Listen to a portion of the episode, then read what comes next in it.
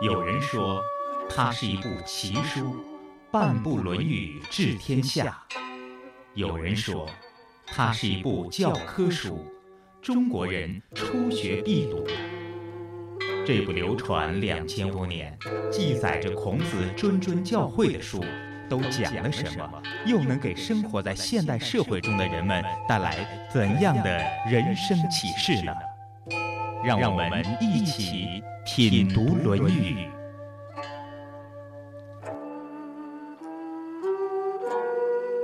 听众朋友，欢迎您收听《品读论语》。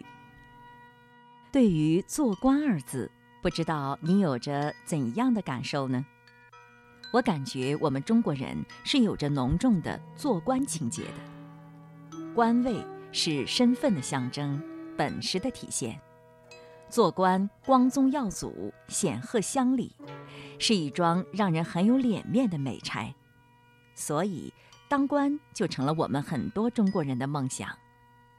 我想，正在收听我们节目的听众朋友中，一定有着很多大大小小的官吧？不知道您是王科长、李主任、张总，还是刘书记呢？我们中国还有一句古话。当官不为民做主，不如回家卖红薯。他用通俗幽默的话语道出了为政之根本，就是为民。只有一心为民，为老百姓所拥戴，才是真正的光宗耀祖。在《论语》中，关于怎样当官、怎样当好官的谈话有很多，多由孔子的弟子子张问出。孔子和子张都谈了些什么呢？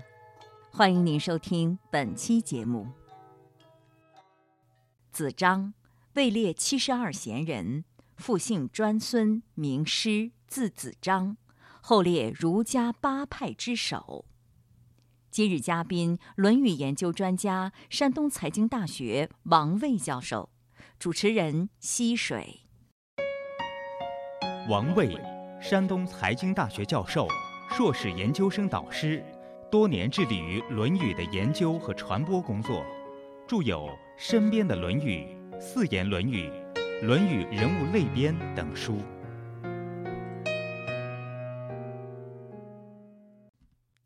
子张问于孔子曰：“何如斯可以从政矣？”子曰：“尊吾美，秉四恶，斯可以从政矣。”首先呢，子张这个人啊，他对为政表现了非常强烈的兴趣，所以他就问孔老夫子：“何如斯可以从政矣？”说老夫子啊，你看这个从政呢，从哪些角度入手，或者怎么办才能为政，才能做官呢？或者说才能做好这个官呢？啊，上一段我们讨论过啊，关于子张削甘露的问题。那么这一章呢，又在谈论这个为政的问题。孔老夫子这个人呢，嗯，应当说他的思路是非常清晰和明白的，一口气呢就说的非常明白。说你要做好官，转孙师啊，你既然问我这个问题啊，我告诉你，有五美，有四恶。那么五美呢，就是要有五个好的品质；四恶呢，就是有四个毛病啊，你是绝对不能犯的。如果你犯了这个毛病，大概你就触犯了这个做官的高压线，你就会犯错误，所以这叫四恶。当然，老师一卖关子啊，老夫子这个人也得卖点关子。尊无美，秉四恶，是可以从政矣。哎，讲完这句话很自然的。如果是子张不问的话，那么孔老夫子也得解释。你要不解释，你自己的定义，别人怎么知道你讲的什么呢？所以孔老夫子呢还没解释的时候，子张就问：何为无美？孔老夫子一回拽了五个方面，那么第一个是惠而不费，第二个是劳而无怨，第三个是欲而不贪，第四个是泰而不骄，第五个是威而不猛。我们看这个孔老夫子呢，一下子就拽了五个方面，把子张看晕了。子张开始更疑惑了：何谓惠而不费呢？对了。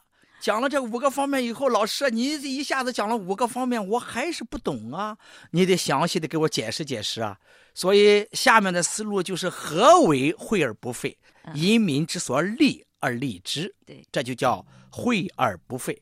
我们注意到孔老夫子他对任何事情有一个非常重要的观点，就是中庸的观点。中庸的观点呢，就是既不做过头，也不做的不到位，就是所谓的过犹不及的观点。其实孔老夫子在回答这五美的时候，每一个美都贯穿了这个思想。比如说“惠而不费”，什么叫“惠而不费”？第一个，要使老百姓得到恩惠和实惠；第二，还不要有浪费的行为，以民之所利而利之。这句话呢，其实是这样。那么你要正常的来满足老百姓的正常的需要，老百姓要有吃穿住行这方面的需要，那么这个需要是正常的。作为当领导来讲，要客观的认识到这种需要。那么为了吃穿住行，大概要进行一些生产和生活方面的活动。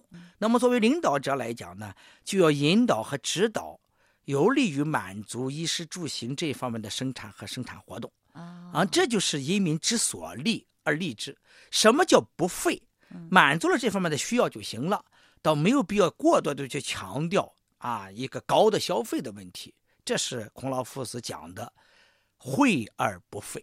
啊，哎，是不是就是让老百姓，比如说靠山吃山，靠海吃海，有山你就多种点树，靠着海多打点鱼，或者是对对对，这就是因地制宜，也是引导老百姓做一种自给自足的啊，对，生产劳动，对对对，啊，也是啊，惠而不费。嗯。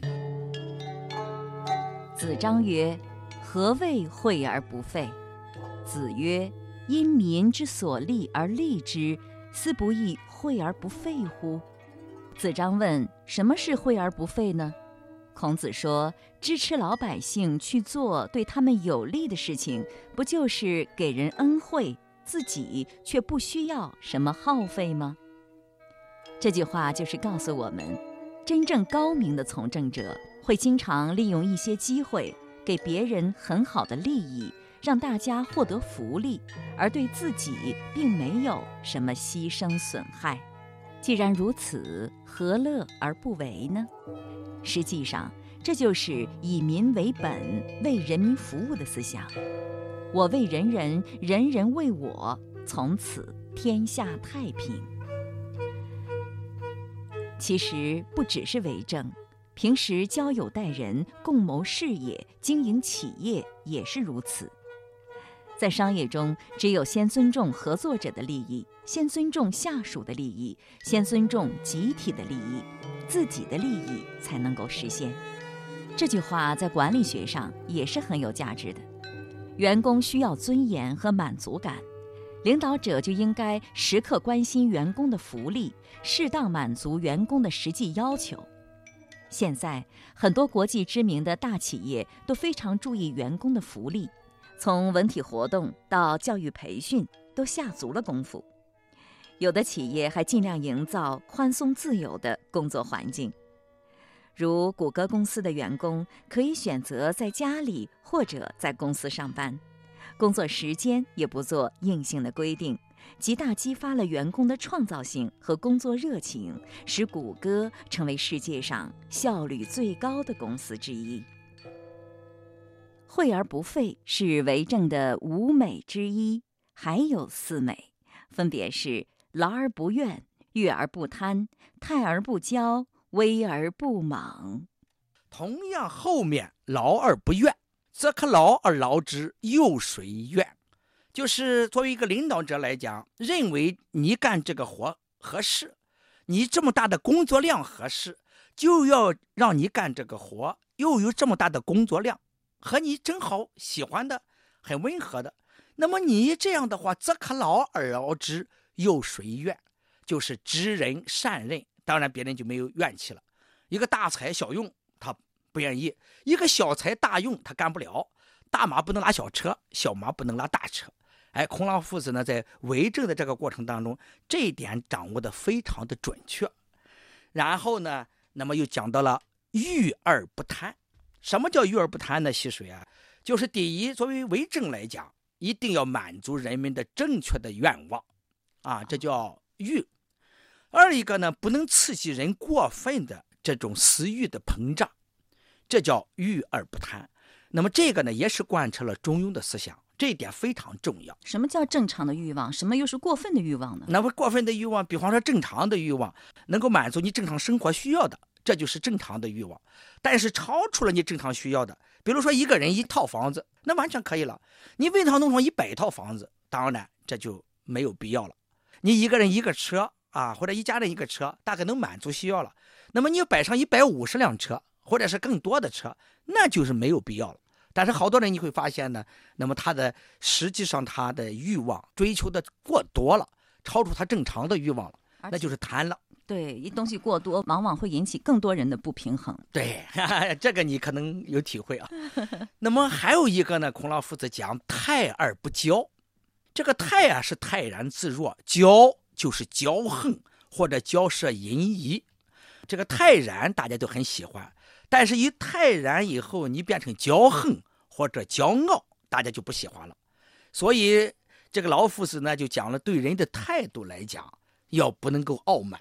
你傲慢了以后就不行了。所以，无小大，无敢慢，就讲到了关于泰而不骄的问题。还有一个呢，就是威而不猛。啊，你做官来讲，你要叫别人觉得你有威严。但是不要叫别人感觉的你有凶神恶煞那个样子。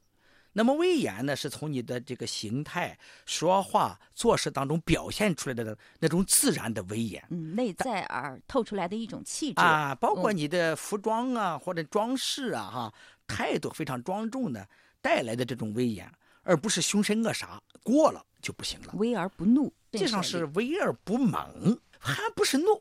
有的人就凶哈哈的啊，就是给人一个凶神恶煞的感觉。孔老夫子说，做官用不着这样啊，呃，保持适当的威严，但是呢，并不是像凶神恶煞那样，让让人感觉到不舒服。这是孔老夫子讲到了五美。那么细水呢？你说这个五美啊，的的确确对做官非常高的要求，但是这个要求总得有个度的问题。你会发现，无论讲什么，它实际上就是掌握一个中庸，掌握一个度。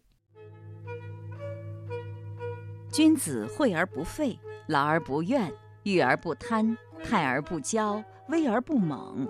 这五美包括了为政和做人处事的原则。孔子重义，但并不轻利。他重视民众的切身利益，不为农时，因势利导。这就是因民之所利而利之，则可劳而劳之。从政者则应该育人得人。不贪不骄，都是以民为本、公仆意识的体现。他还强调无众寡、无小大、无敢慢，提出正其衣冠、尊其瞻视，都是对从政人员以身作则、为民表率的基本要求。原来孔子认为为官者应该这样做，您做到了吗？孔子被后世尊为至圣先师、万世师表的一代圣人，他的地位在近代遭际丰富，几经沉浮。他创立儒家学派，开创全新教育理念，对中国和世界有着深远影响，被列为世界十大文化名人之首。礼敬先贤，让我们走进孔子。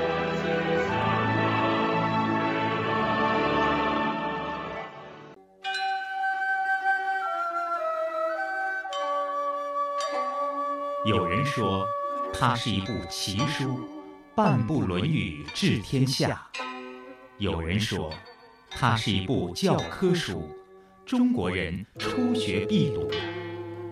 这部流传两千多年、记载着孔子谆谆教诲的书，都讲了什么？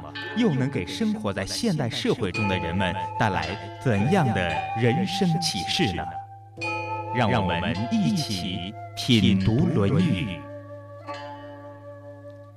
刚刚给大家介绍的是为官的五美，不过光有五美还是不行的，还得除四恶。要想当官当好官，有哪些行为和态度是不当的，需要戒除呢？讲完了五美以后，子张就问了：何为四恶？老夫子呢，讲了四个恶，就是虐、暴、贼、吝。什么叫虐呢？那么孔老夫子讲：“不教而杀，为之虐。”就是你作为一个领导者来讲，或者作为一个执政者来讲，那么你重要的职责是教育人民，而不是杀戮人民，或者是恐吓和屠杀人民。这个办法是不对的，这第一点。但是你违背了这个原则，不去以教育人民为原则，而是以恐吓和屠杀为原则。那么你就犯了一个致命的毛病，就是虐，啊，从最高领导者来讲，杀人叫虐。那么从一般的领导者来讲，不去教育臣下，啊，或者是部属，或者是下级，而是靠这种啊惩罚的手段来带领你的部属，这就是虐，这是第一点。那么另一个呢是暴，孔老夫子在谈到这个暴的时候讲的一句话：“不见事成为之暴。”就说作为领导者来讲，对部下要告诫，啊，哪些地方是不能做的，哪些地方是可以做的，哪些地方是重点，哪个地方是难点，哪个地方是关键的技术。你做领导嘛，那么你就要把这些重要的东西教给大家，告诉大家，这叫戒。那么什么叫事成呢？就是不戒事成，就是不告诉大家这些东西，只告诉他你要给我完成这个任务。啊，你要把这个数额或者这个指标达到，你只是说采取什么办法、什么措施和方法，与我无关，我不管，不去见，而事成，那么这个呢就是暴，暴就是粗暴吗？有这个意思，倒不一定到残暴啊。你说就说大官的话叫残暴，小官的话应当叫粗暴啊。这种理解倒是对的。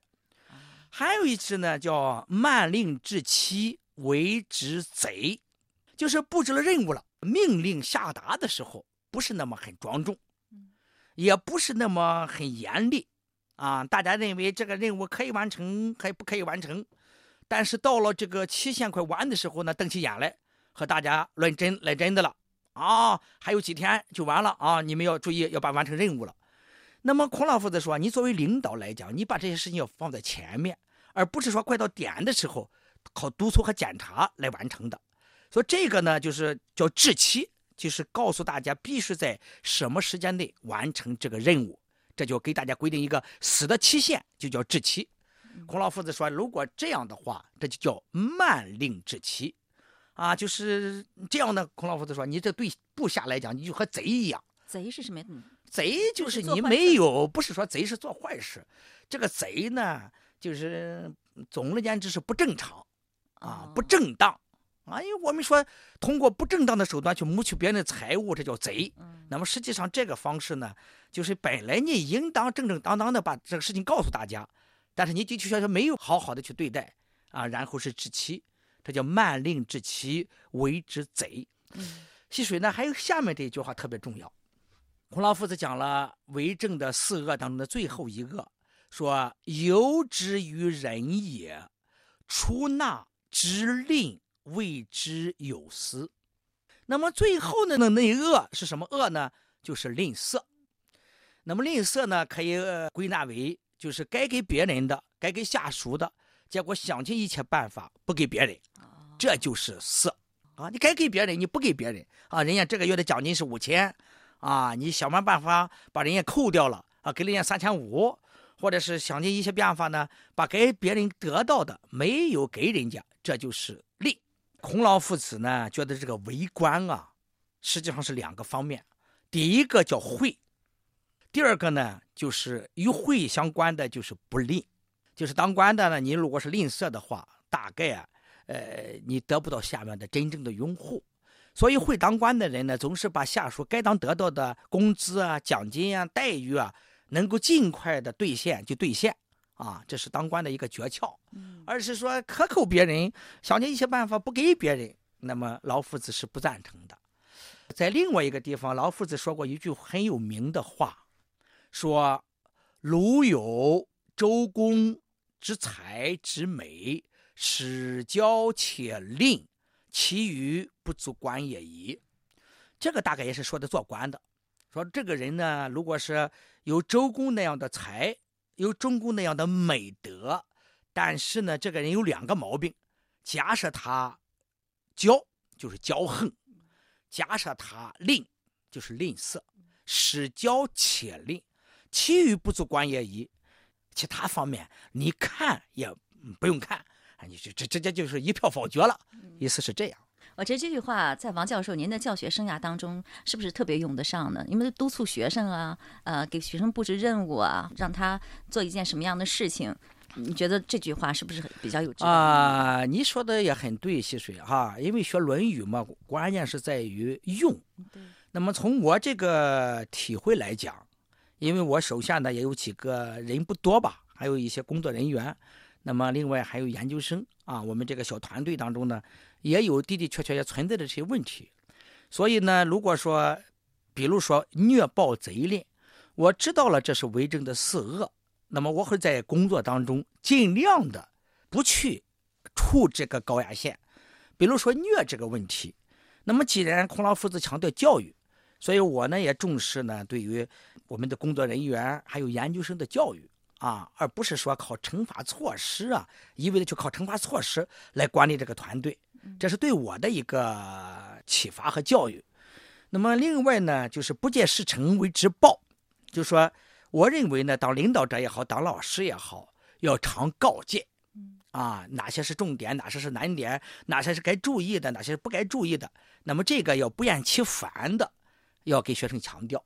啊，你比如说每年的毕业季这个阶段呢，学生发生问题的时候比较多，因为大家觉得一个是快毕业了。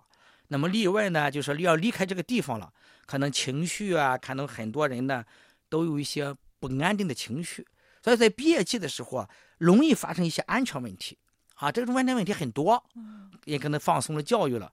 那么在这种情况下呢，大概啊，我一过了春节以后，对毕业生啊就进行这个安全方面的提醒啊，几乎每一次开会啊都在提醒这个安全问题。那么实际上这也是从孔老夫子那里得来的。啊，就是要戒啊，不戒时成嘛，哈。再一个，慢令治其为之贼，而布置任务以后呢，那么要多督促，多监察，啊，这也是从孔老夫子这里学来的，啊，至于说于之于人也，啊，出纳之令为之有司，就是那么尽量的，啊，大家该得到的，啊，一定要给大家，不会想尽一切办法呢去啊什么这个那个啊，不会这样，这也是孔老夫子给我的一个教导吧。我觉得，如果领导都能够按照孔老夫子的教导去做，那么给他当下属呢，我觉得会比较舒服，因为他所有的事情都说在前面了。如果你犯了错误，他在教训你、惩罚你的时候，你也会心悦诚服，对，是吧？对对对。啊，而且按照孔老夫子的教导去当领导呢，也会比较轻松，因为你把话都说在前面了，后面在做事的时候也会理直气壮。而且久而久之，我觉得这样的领导，他的威信就树立起来了，大家也会心悦诚服。嗯，所以说这个五美和四恶要尊五美，秉四恶，这个是非常重要的。对，当领导是非常有意义啊。这个东西呢，应当是在领导的这个学当中，就是这个五美四恶，应当是很好的来介绍这段话。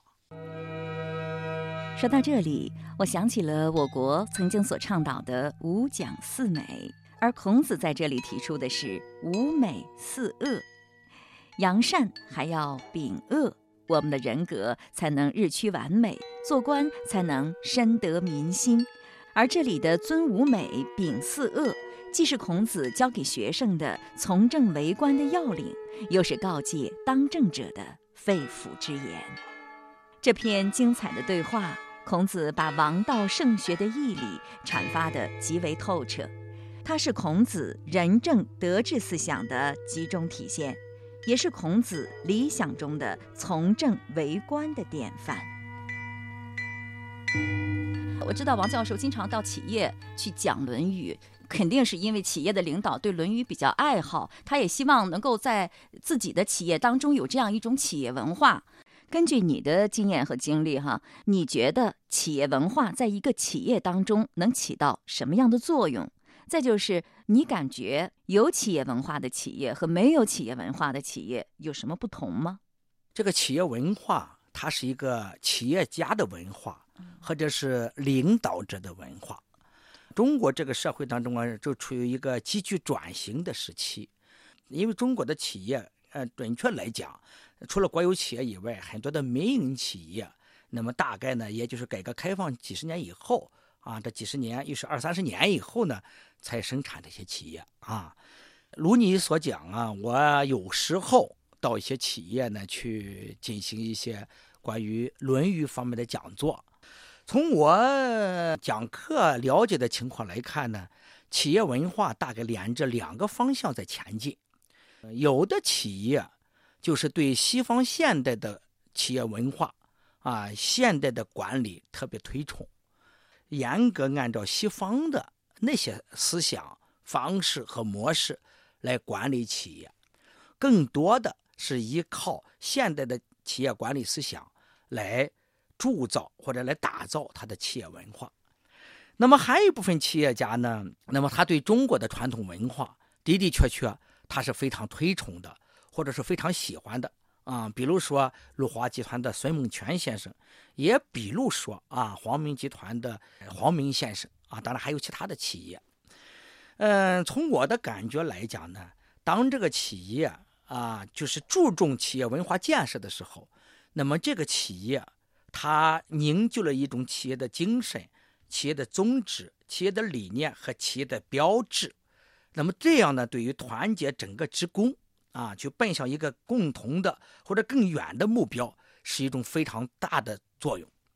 但是不注重企业文化建设的企业呢，往往这个企业啊，它没有灵魂，它没有精神啊。这个企业的管理也好，这个企业的精神面貌也好，那么就是一种得过且过啊，随波逐流的状态，这是完全不一样的。所以，从企业家的角度来讲，有意识的去。建设自己独特的企业文化，并把这种企业文化贯穿到他的经营和管理的每一个细节当中，我觉得这是非常重要的。这也是一个成功的企业必备的标志，就是企业文化。嗯，我觉得在这样的企业当中工作，它比较明确。比较明确，知道自己为什么做这件事情，知道集体利益是什么。应当领导管理起来，他会也比较轻松，也比较轻松。因为企业文化呢，他有的企业呢对企业文化特别重视啊。你可能知道企业文化呢，像企业的精神啊、企业的宗旨啊、啊企业的信息传递系统啊、企业的英雄人物啊啊等等这些呢，都是企业文化的一些非常重要的要素。那么这些企业家呢，当摸准了这个企业文化的核心和实质以后，他自觉不自觉的就来贯彻这种企业文化，持之以恒的坚持这种企业文化，那么这种企业文化就变成这个企业的品格，就变成这个企业的特色。所以这种企业呢，它和别的企业比起来以后呢，它就有它的长远的精神面貌和这个长远的这个影响力。我觉得这一点是特别重要，也非常符合孔子的思想，就是父之教之，父而教之，哎，对对对对，溪水 这么知道《论语》哈？你刚才讲的“父而教之”啊，这是孔老夫子在魏国和冉有讲的一段话。好好。转眼间，今天品读《论语》节目结束的时间到了。今日嘉宾王卫教授，主持人溪水。王卫教授每个月不定期的推出《论语》研读活动。如果你想参加，欢迎把您的电话留给导播，届时我们通知您。我们导播室的电话是零五三幺八二九二九六九六。品读《论语》已上载山东经济广播手机客户端，欢迎下载，在经典栏目当中查找收听。下期节目再会。